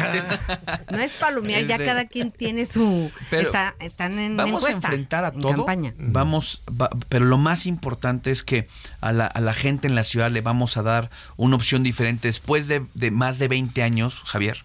Ana, después de más de 20 años las cosas en la ciudad no están mejor. Y si no ponemos en el centro de la discusión que hoy las mismas zonas que hace 20 años les prometieron agua no tienen agua. Hoy a las mismas zonas a las que les prometieron que iban a vivir mejor no viven ni más seguras. Hoy, después de 20 años, el metro no está mejor, está en su peor momento. Eso es lo que la gente en la ciudad quiere, un cambio, un cambio con futuro, un cambio que le permita a la ciudad vivir mejor. Es verdad que, que la ciudad es una especie de vanguardia política. Sí, sí, sí, ¿no? coincido. La, la primera que se movió Coincido. hacia La es que izquierda. des- es que no ¿Sí? sé, yo, yo ya no sé si decir izquierda o, y, y derecha. Por Sí, nuestro yo- yo país eso está como, contigo. como muy desdibujado. Es tener voluntad o no Así tenerla, ¿no? Este, pero pues, se va moviendo. Oye, pues en el 21 Claro. los resultados fueron este Fueron sorpresas, mira. Ahora sí, como ahora en este juego de las encuestas, las encuestas nos decían que íbamos a ganar dos alcaldías. Coajimalpa y Benito Juárez. Eso se decían las encuestas, ¿eh? Y que nos iban a poner una barrida de 35 puntos en el 21. en el 21. Ajá. Y ahí están. ¿no? Claro. Yo, yo por eso creo que el, eh, no hay como el pulso de la gente, lo que estás viviendo, lo que ¿Cuándo, estás ¿cuándo se define? ¿Cuándo define el frente? Mira, su- tú sabes que la precampaña inicia el 5 de noviembre, este, y seguramente en esas fechas, eh, hacia el 5 de noviembre, estará tomando la decisión. ¿Cuál cuenta? Prácticamente. Es que me da un poquito. Pero bueno, es que esa no me toca, Pues esa respuesta no me toca a mí. INE. Tú lo di- bueno, lo dices tú, lo tienes que decir. Eh, esa no me toca a mí porque- Es bien. como lo de la semana pasada, que sale el INE con que ya no pueden hacer actos de campaña multitudinarios Abiertos, ni ¿no? abiertos. Pues ahora, pues- pero ya que acabaron, ya que se puso Sí, aburrido, ya que recorrieron todo el país y que ya que no tienen ya nada más que decir, sale el INE. ¿Qué creen? No, No, pueden bueno. andar haciendo. No, yo por eso, esa respuesta no me toca ya debería, ya pero yo por eso también. cambiar las reglas. ¿no? Yo, yo, a ver, Ya, no solamente basta. en eso, inclusive también en, en, en En los abrir un poco más el tema de los medios de comunicación. Claro. Ah, porque Ay, eso sí. para mí es- Mira, se van a dicen, querer es que- lavar la cara al Sí, claro. árbitro electoral. Dice, como no metimos a nadie en cintura, Claro. vamos a morderle a los medios Claro. de comunicación para que nos No, y- respete a alguien, ¿no? Sí, pues. de- No, y, y la verdad es que no tenemos muchas veces otra opción que, que venía a los medios de comunicación Claro. y tendría y tendría que ser una Pues es que es la ruta natural. Correcto. Es la vía natural. Es lo que naturalmente se tendría que hacer. Ojalá después de esto. Sí, yo también. Hay un replanteamiento. De, de simulaciones, Porque ¿no? es eso. Es, esta- es, es- simulación. un tema de que sí soy, no soy, qué contesto, qué no contesto. Y, y a veces la gente lo que quiere son claridades. ¿no? Claro. Pues, Santiago, feliz cumpleaños. Ya Gracias. Un minuto. ¿Un minuto? ah, uno. ok, no, entonces no Sí, nos va a dar no, tiempo dime, dime. porque está difícil. Es que yo quería saber qué vas a hacer con el tema del cártel inmobiliario. Pues yo lo he dicho, si hay un cártel inmobiliario está en el gobierno de la ciudad. No hay un ladrillo que se mueva en esta ciudad. Uso de suelo, gobierno de la ciudad. Verificaciones, el INVEA que depende del gobierno de la ciudad. ¿Ante quién se registran los inmuebles? Estos dicen, oye, es que hay nuevos inmuebles, sale. Ante el registro público de la propiedad. ¿Ante quién pagan los impuestos? Ante el gobierno de la ciudad. El tema es que en esta construcción, de- de- yo por eso soy muy claro, ¿eh?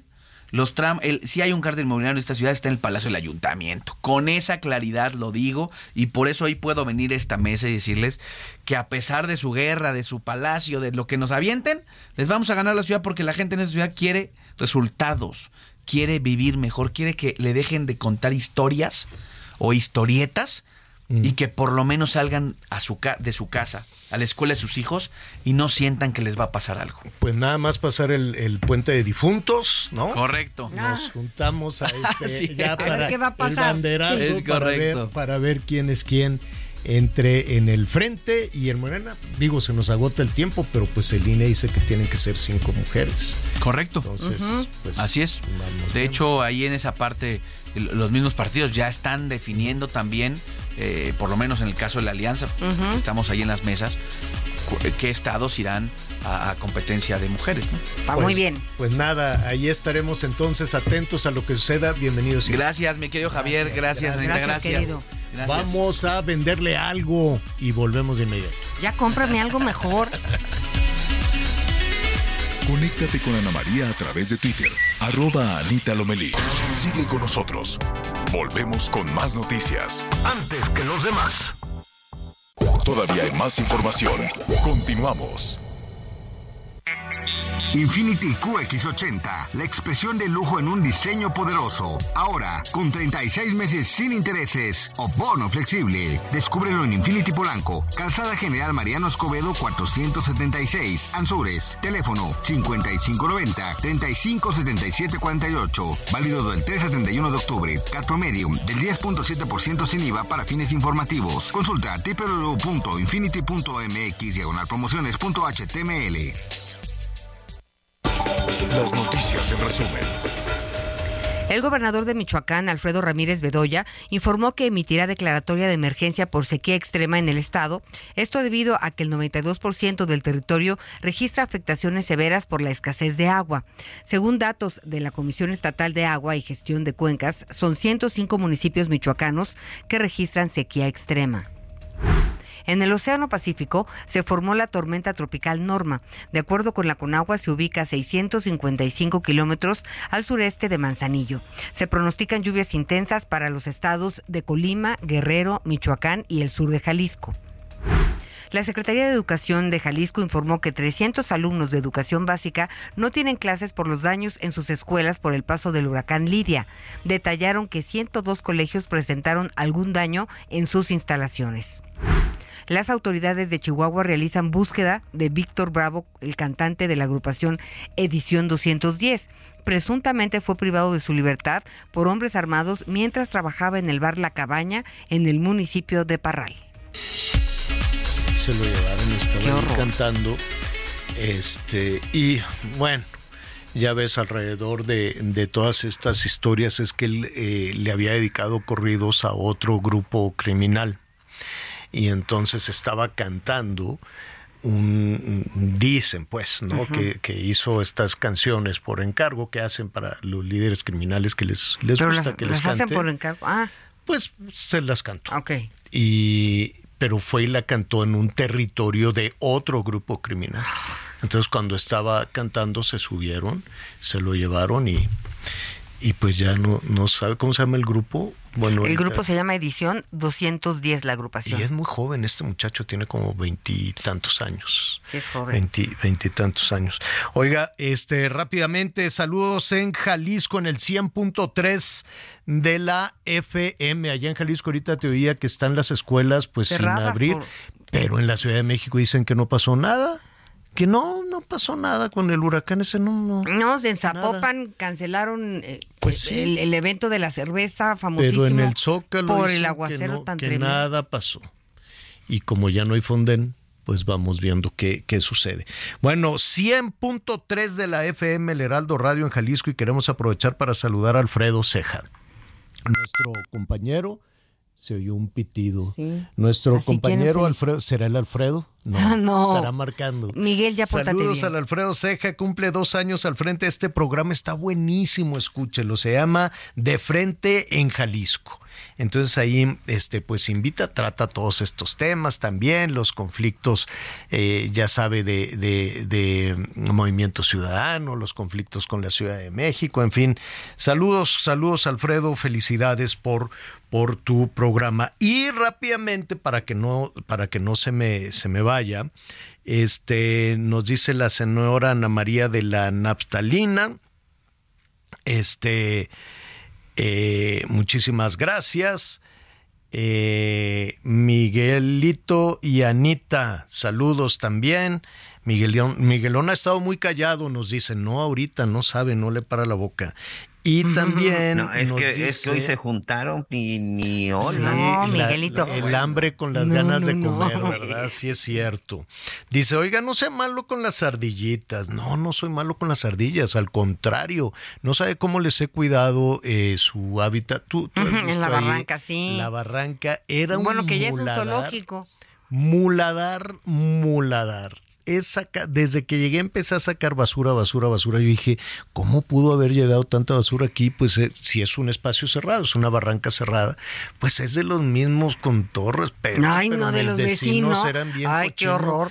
Como vivían todavía, el, el único que vive de enfrente a la barranca soy yo. Bueno, ya llegaron desarrolladores y dijeron, ¡ay!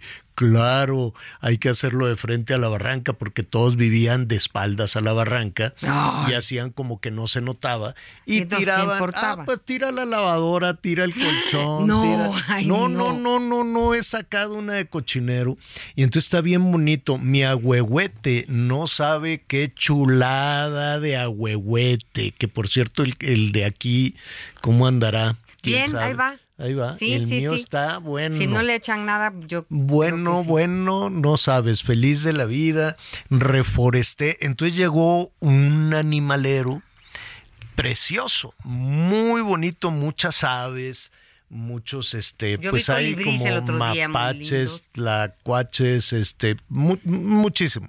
Y desde luego las ardillas. No, hombre, me dice, ¿por qué trata mal a las ardillas? No, lo único que quiero es que me dejen comer un durazno, una ciruelita, porque se las acaban.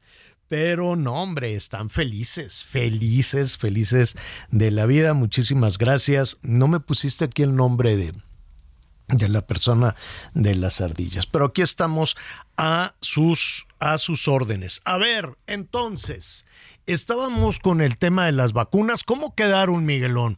Desde ayer este, a Pfizer le dijeron que sí y luego... Se nos fue Miguelón. Miguel, bueno. Aquí Bueno, estoy. A Pfizer le dijeron que sí. A Pfizer le dijeron que sí, a Moderna le dijeron que sí, y ya solamente falta un último procedimiento por parte de la Secretaría de Salud. La única que AstraZeneca, dijeron AstraZeneca le dijeron que no. No, AstraZeneca no. ¿Cuál era el argumento de AstraZeneca para que no? Que no había presentado resultados eh, O sea, que no tiene una vacuna para la, el virus que ya evolucionó. Sí, y además también esta última en cuestión de la, de la, in- de la inmunidad. Pero también, Javier, a ver, atención, ¿eh? La, la de Pfizer también es monovalente, que es una que se supone que no está todavía, todavía actualizada. Mira, la verdad es que solamente ellos saben cuál fue su, su decisión, porque lo que preguntábamos ayer, Abdalá y sí, Sputnik ¿Sí cubrieron esas, esos requisitos? claro que no, la rusa, la rusa y la cubana no se la ponen ni ellos. Entonces, imagínate que, hubiesen sido igual de igual de estrictos. Entiendo la situación de emergencia, entiendo que había que buscar vacunas de donde fuera y que además el gobierno mexicano pues anda la relación con los rusos es extraña. Nunca he entendido esta fascinación de México por Rusia. La verdad es que no no sé qué necesidad de pelearte con tu principal socio y hacerte amigo de uno con el que no tienen nada en más allá de las cuestiones pues ni siquiera ideológicas porque pues Rusia es el país, este, eh, eh, ¿cómo se llama? Capitalista por excelencia. Pero pues no sé por qué, yo creo que el gobierno mexicano se imagina que es como la Unión Soviética comunista todavía, pero no, eso dejó de serlo hace 30 años, nada más que parece que alguien no les ha avisado. Entonces, este, pues no, no hay nada de beneficio con Rusia con todo respeto, me caen muy bien los rusos, el Kazachó y todo lo que quieras, pero este tienes por ahí, ¿te acuerdas? En los festivales del 10 de mayo. Sí, sí, sí, que no no, Bueno, pues más allá de eso no hay ninguna relación comercial ni nada. Pero en fin, es un misterio. Y con Cuba pues hay que darles dinero. ¿Por qué? Pues también es un misterio. ¿No? A ver, ¿qué es eso? A ver. No, ese, es, ese no es el casacho. Ese es con banda. Sí es, pero es ser con está tropicalizado. bueno, a ver, no nos desviemos. ¿Qué hay con este tema de las vacunas? La buena noticia es que muy probablemente dentro de poco tiempo usted pueda ir a un consultorio, usted pueda ir a una, no sé, alguna farmacia especializada, algún hospital y solicitar la aplicación de la vacuna contra el COVID, como eh, ya en, de alguna manera en algunas partes de los Estados Unidos ya está sucediendo así, en otras sigue siendo gratuita, ¿no? Tú te apuntas, llegas y te ponen la vacuna. ¿Qué tan lejos estamos de toda esa situación? Vamos a platicar con el presidente de la Unión Nacional de Empresarios de Farmacias es Juvenal Becerra. Ya tenemos comunicación con Juvenal Becerra. ¿Cómo estás, Juvenal? Qué gusto saludarte. Muy buenas tardes. ¿Qué tal, Javier? ¿Qué tal, Anita? ¿Cómo están? Buenas tardes. Un saludo a su auditorio. Buenas pues, tardes. Oye, ¿qué tan cerca estamos de que las personas puedan acudir a un consultorio, a un hospital, a una farmacia eh, de, este, bien establecida para eh, la aplicación de la vacuna? Pues mira, creo que hoy hay mejores noticias que la vez pasada que platicábamos, Javier, Anita, eh, que todavía no teníamos como pues una fecha predeterminada, se hablaba de un año, año y medio que se estaba revisando la COFEPRIS la información, pero al final pues no tenía eh, Pfizer, Moderna ni AstraZeneca pues ningún dato por parte de la autoridad, en este caso COFEPRIS. Afortunadamente desde ayer pues bueno ya sale esta noticia que se avalan este, la de Pfizer la de Moderna y al final, bueno, pues son buenas noticias. Sin embargo, eh, recordemos que todo esto es un, procedimiento, ¿no? Ahorita se, se, avala y yo creo que si todo va bien y no, no se para este, ningún procedimiento, ningún proceso, estaríamos hablando que, que probablemente tengamos la, la, la vacuna en los hospitales y en las farmacias que tengan consultorio para poder aplicarla y que cumplamos con todos los lineamientos y protocolos, este, más o menos como en un mes o en, en 45 días, salvo que alguna eh, de las de estas farmacéuticas esté adelantado con algunos procesos, sin embargo, este,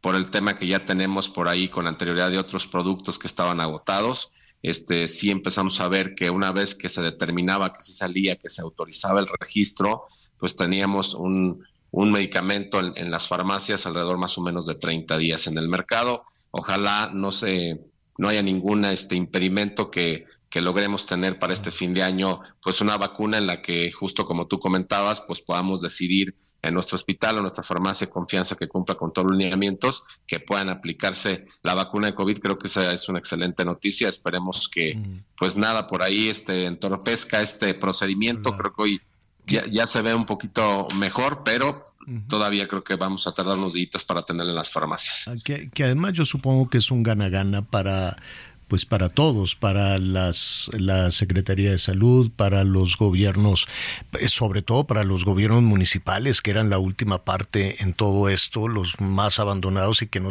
la gente llegaba y les decía, oye, pues ponme la vacuna y de pronto quién le hace, quién le hacía caso a estos personajes y una salida también para eh, pues para el, para el gobierno para el gobierno federal porque yo espero que la próxima, esta temporada este invernal, pues ya estemos, pues de alguna manera todos con la aplicación de la influenza.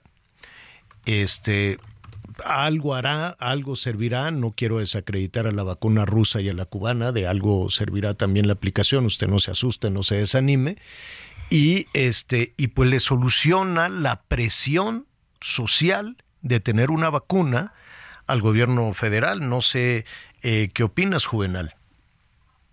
No, definitivamente sí. La verdad es que decirte que nosotros como UNEFAR tenemos 5.600 farmacias en, en, la República y tenemos en las grandes ciudades, en las pequeñas poblaciones, en las zonas muy populares e inclusive en comunidades muy apartadas donde tenemos alguna eh, farmacia gremiada, que creo que esto se traduce en llevar salud al país y justo como tú decías, entre todos los frentes de lo que hoy existe con lo que se pueda venir con esta eh, pues autorizaciones de las vacunas creo que pues hace mucho sentido para la salud del país. Creo que sumar siempre va a ser mejor y la verdad es de que, con estos cambios climáticos no exacto sí claro con estos cambios climáticos no sabemos también cómo cómo se venga. Recordemos que el día de ayer ya hubo un frío bastante complicado bajó mucho la temperatura y eso este pues de alguna manera es coadyuvante pues para que se den las enfermedades respiratorias entre ellas influenza y covid y algo que yo creo que sí es importante comentarlo también, este Javier Anita, es que creo que todos los, los mexicanos tenemos que hacer lo que hicimos hace algún tiempo cuando no teníamos vacuna, era cuidar nuestras enfermedades crónico-degenerativas, eh, también ayudarnos mucho en anticipar el tomar vitamina D, tomar vitamina C, tratar de estar lo más sano, hacer ejercicio. Este, creo que es una parte muy importante y bueno, ya derivado de, de justo lo que tú comentabas con las que tiene el gobierno y ahora que ya eh, este, autorizan la de la de Moderna y la de Pfizer, pues esperar que lo más rápido pueda estar en, en, las farmacias y bueno, pues una vez que esté en las farmacias un gustísimo de, de, poder platicar con ustedes y decirles, aquí está, inclusive hacer un video directo en una farmacia que creo que va a ser un gran logro para la salud del país y, y, pues con el gusto estarlo informando. Oye, Juvenal, ¿cara? ¿Será cara? Dilema, buen dilema. Eh, fíjate que justo el año pasado platicaba con algunos de los directivos de Pfizer, justo que este era como un tema pues, muy importante de la población, que decían, oye, ¿y el costo cómo andará? La verdad es que eh, sí fue muy incisivo en decir que no tenía información de, de ni siquiera acercada de cuánto podría costar la vacuna. Yo espero eh, en el tema, en el tema de que ya, ya pasó mucho tiempo y que hay, pues ya como muchos más avances y además también los mismos laboratorios han este, destinado más capacidad para la, la, vacuna, no sea tan cara, sin embargo, bueno, eso es lo que estamos comentando ahí, la realidad se verá ahora que nos den el precio público de la vacuna, muchas preguntas sobre eso, pero la verdad es que no tenemos un dato ni siquiera acercado de lo que pudiera costar. Sí, no, eh, yo recuerdo que en un principio con toda la presión, con toda la incertidumbre, el miedo en el mundo, la prisa de los laboratorios, este, yo recuerdo que no sé si fue este Pfizer quien suspendió en algún momento porque tuvo que, que este eh, ampliar su capacidad, entonces dijo voy a parar porque tengo que ampliar la capacidad de fabricación. Y después hubo todo un intento de traer el activo a México que lo traían desde Argentina y los aviones y estaba ya sabes viajes Marcelo que en su momento a Marcelo el pobrecito ahora ya lo batearon pero en su momento le encargaron todo este, y que la iban a envasar aquí en México y ya no se supo nada, Juvenal. Yo no sé si tú supiste, te acuerdas que la iban a envasar aquí, que la desarrollaban en Buenos Aires y eran millones y millones y nada. Digo, no sé qué habrá pasado. No, mira, hay algo que quiero comentarte y la verdad es que reconocer, eh, nosotros tuvimos una feria nacional y le dimos un reconocimiento a Alfredo Rimmoch, que él es el CEO de Laboratorios Leomón, es un laboratorio mexicano. Él fue el que prestó su planta para que la vacuna de AstraZeneca se desarrollara y además sin ningún costo. La verdad es que para nosotros es muy importante que exista este tipo de personalidades, en este caso, este agradecimiento que leímos a Alfredo Rimoch, que es este CEO del laboratorio Liomón, que es un laboratorio mexicano, que él prestó la planta de, de, vacunas para que se envasara la la vacuna de COVID de AstraZeneca. De verdad creo que es de las cosas que sí hay que mencionar, que, que vale mucho la pena. Sí, sí, eh, la verdad es que Leomón fue quien quien prestó su planta y sí se envasaron muchísimas vacunas acá. Ah, pues y bueno. la verdad, internamente por aquí sí le hemos hecho, le hemos dado algunos reconocimientos. Pues hay que invitarlo, hay que invitarlo y nos vamos a sumar a, a, ese reconocimiento. Pues nada, hay buenas noticias, ahí está la ruta. Eh, y si tienes alguna, alguna novedad, alguna noticia, ¿no? Cuando eh, ya a partir de hoy, a partir de mañana, yo, yo siento, mm, este, para, para concluir, Juvenal, que, pues, que esa es la ruta, ¿no? Yo siento que será prácticamente inevitable, no inevitable, pues que, que será un hecho que, pueda, que se pueda tener la distribución gratuita por parte de las autoridades de salud y la distribución este, en, en otros espacios, en, en consultorios de también de esta vacuna. No, no la quiero poner entre, entre gratuita y de paga, porque sonaría, sonaría como un negocio cuando no es un tema no es un tema de un negocio, es un tema de humanidad y de librar esta situación, ¿no? Sí, creo que sí. La verdad es que el tema en conjunto es la salud de México y yo creo que por eso tendremos que seguir este, pues haciendo equipo todos y de verdad pues con el gusto nosotros en lo que podamos sobre todo informar a la población en este tema, de verdad este, muy contentos de poder ayudar. Bueno, pues estaremos eh, atentos. Juvenal Becerra, Orozco, presidente de la Unión Nacional de Empresarios de Farmacias. Muchísimas gracias. Hasta luego. Bueno, pues, eh, pues ahí está. Hay, hay muchas cuestiones. Yo creo que ya se avanzó muchísimo, porque al principio, ¿te acuerdas que decía que se necesitaban los ultra ultra refrigeradores. Ah, sí. Entonces encontraron una hielerita de Oxxo, las vacunas que mandaron a Honduras abajo del jamón. Yo compré. Y, estaban una chela, fíjate, pusieron las vacunas. Así fue, no, Miguelón, pusieron las vacunas abajo, luego una capa de hielo, luego una chela, luego jamón, huevo cocido, no sé qué, y lo subieron a un avión.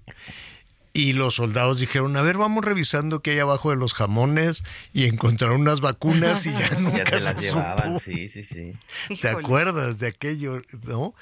Y a, y a mucho funcionario que se querían brincar la fila para ah, eso. Pues, Oye, y luego las vacunas que no estaban bien o los que se vestían de viejitos. Ah, los que ah, se vestían de viejitos, los cacharon. Y luego también como de película, como de película de miedo, las enfermeras malvadas. Ah, que, no, te metían el líquido, que, te ponían agua. Nada más te daban el piquete, ni siquiera agua. ¡Pum! Picaban a uno, ¡pum! Picaban al otro. No, cómo pasaron cosas, qué bárbaro. ¿Cómo, ¿Cómo batallamos con todo este asunto? Entonces ya, si surgen las opciones, pues ojalá. Pues la cosa cambia. que no sea de, de, polarizar, de, de fifís y conservadores y chairos y malosos y que no, ya basta, ya basta, ya basta. Yo creo que lo peor que pudo haber sucedido para eh, un trance como este fue haber cruzado el COVID en la política haber cruzado el COVID en el encono, en el odio, en la división. Para ti sí hay, para ti no hay. ¿Te acuerdas que unas personas que llegaron a ponerse la vacuna y se identificaron con pasaporte, bueno, los crucificaron? ¿Cómo es posible que alguien venga con pasaporte? Y yo dije, ¿qué tiene malo? Pues como, como tiene pasaporte ha de ser rico y como ha de ser rico no merece la vacuna. No, no, no, no, este país el momento en que cruzó la pandemia por la política, yo creo que por eso tenemos esos resultados. El, peor manejo de la crisis, el peor, casi un millón de muertos, me atrevería a decir, porque nunca quedó claro cuántos. Y hay anda el responsable que quiere ser jefe de gobierno, que quiere ser jefe de gobierno. Bueno, pero va fatal. Pues no sé pues cómo vaya, no pues iba sé. fatal, ya ni me acordaba. Mira, no sé si lo que está buscando es cómo se le dicen a la a la Ah, una diputación. impunidad, impunidad, Ah, ¿no? ¿Cómo in- le dicen? ¿Inmunidad? Pues, No, el fuero. inmunidad El fuero. política, el fuero. Sí. El la fuero. inmunidad política dice, como quiera no voy a ser jefe de gobierno, puedo ser diputado y ya con eso no me agarran. Pero pues ve tú a saber qué vaya a suceder. En fin, hay que ponerse la vacuna. Si usted ya está anotado, póngasela, ¿no? Y cuídese. Si es adulto mayor y dice, no, pues es que a mí me tocó la cubana, póngasela. Póngase la cubana, cuídese muy bien, use su cubrebocas y todo lo Sí hay que demás. usar cubrebocas. Ya se nos Sí, olvidó. pues Oye, sí. y lavarnos las manos también. Todo, Oiga, no sé, todo el tiempo. empecemos por ahí. Y lo de las vitaminas me parece que es importante, pero sí consulte con su médico, porque luego, ah, oye, veo unas piedras. que traen 25 frascos, ¿no? Entre los... Aguas con la vitamina. D. Aguas con la vitamina D, porque luego se le hacen unas arenitas ahí, luego le cuento. qué No, no, cosa. no, no, no. Ya no, no y vamos. salen por donde más le duele a uno. Exacto. Sí. Pues ya nos vamos. Ya se acabó. Ya se acabó, se fue, pero. Ya se acabaron el No, programa. tú, Miguel. Sí, Miguelón. No, bueno. Sí, me dijo Miguelón, si va Anita, me voy a apurar porque no me deja hablar. No es Nunca. cierto. No, no es cierto. Oiga, está haciendo frío, ¿qué se les antoja? ¿Una sopita? ¿Un caldito de queso? caldito de con, camarón. con- oh, caldito de A camarón. ver, eh, está haciendo frío donde están ustedes. Acá tenemos calor, señores. Sí, qué 30 grados centígrados. Bueno, Muy entonces. bien, Miguelito, 30 pues. No se olviden del sureste. Una michelada. Tre- 30 grados y va a haber cocido. Ay, no, 30 grados y un caldo caliente. No, Al- no sí, es- a los 25 te digo que aquí ya se ponen chamarra, pero no, creo que hoy es tarde de Ay, qué bárbaro. Oiga, páseselo muy bien el resto de la tarde. Diviértase mucho. Acuérdese que reírse es un extraordinario ejercicio de oxigenación. Está bueno. Ah, sí, sirve a para ti te todo. sale muy bien. Yo Sirve sí para veo. todo. Sí te- Bueno, oiga, pues ya nos vamos, Anita Lomelí. Gracias. Gracias, Javier Miguelito. Hasta mañana. Gracias, Miguel Aquino. Buena tarde, buen provecho para todos. Yo soy Javier Alatorre, vámonos por una sopita caliente en este momento. Bueno, no muy caliente porque, este, bueno, la que usted quiera. Yo lo espero a las diez y media en Hechos Azteca 1. Siga con nosotros, Salvador García Soto en el Heraldo Radio.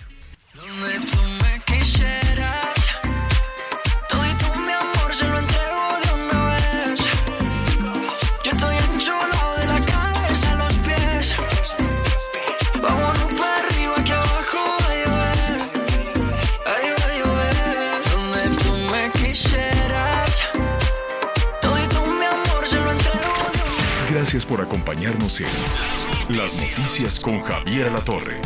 Ahora sí ya estás muy bien informado.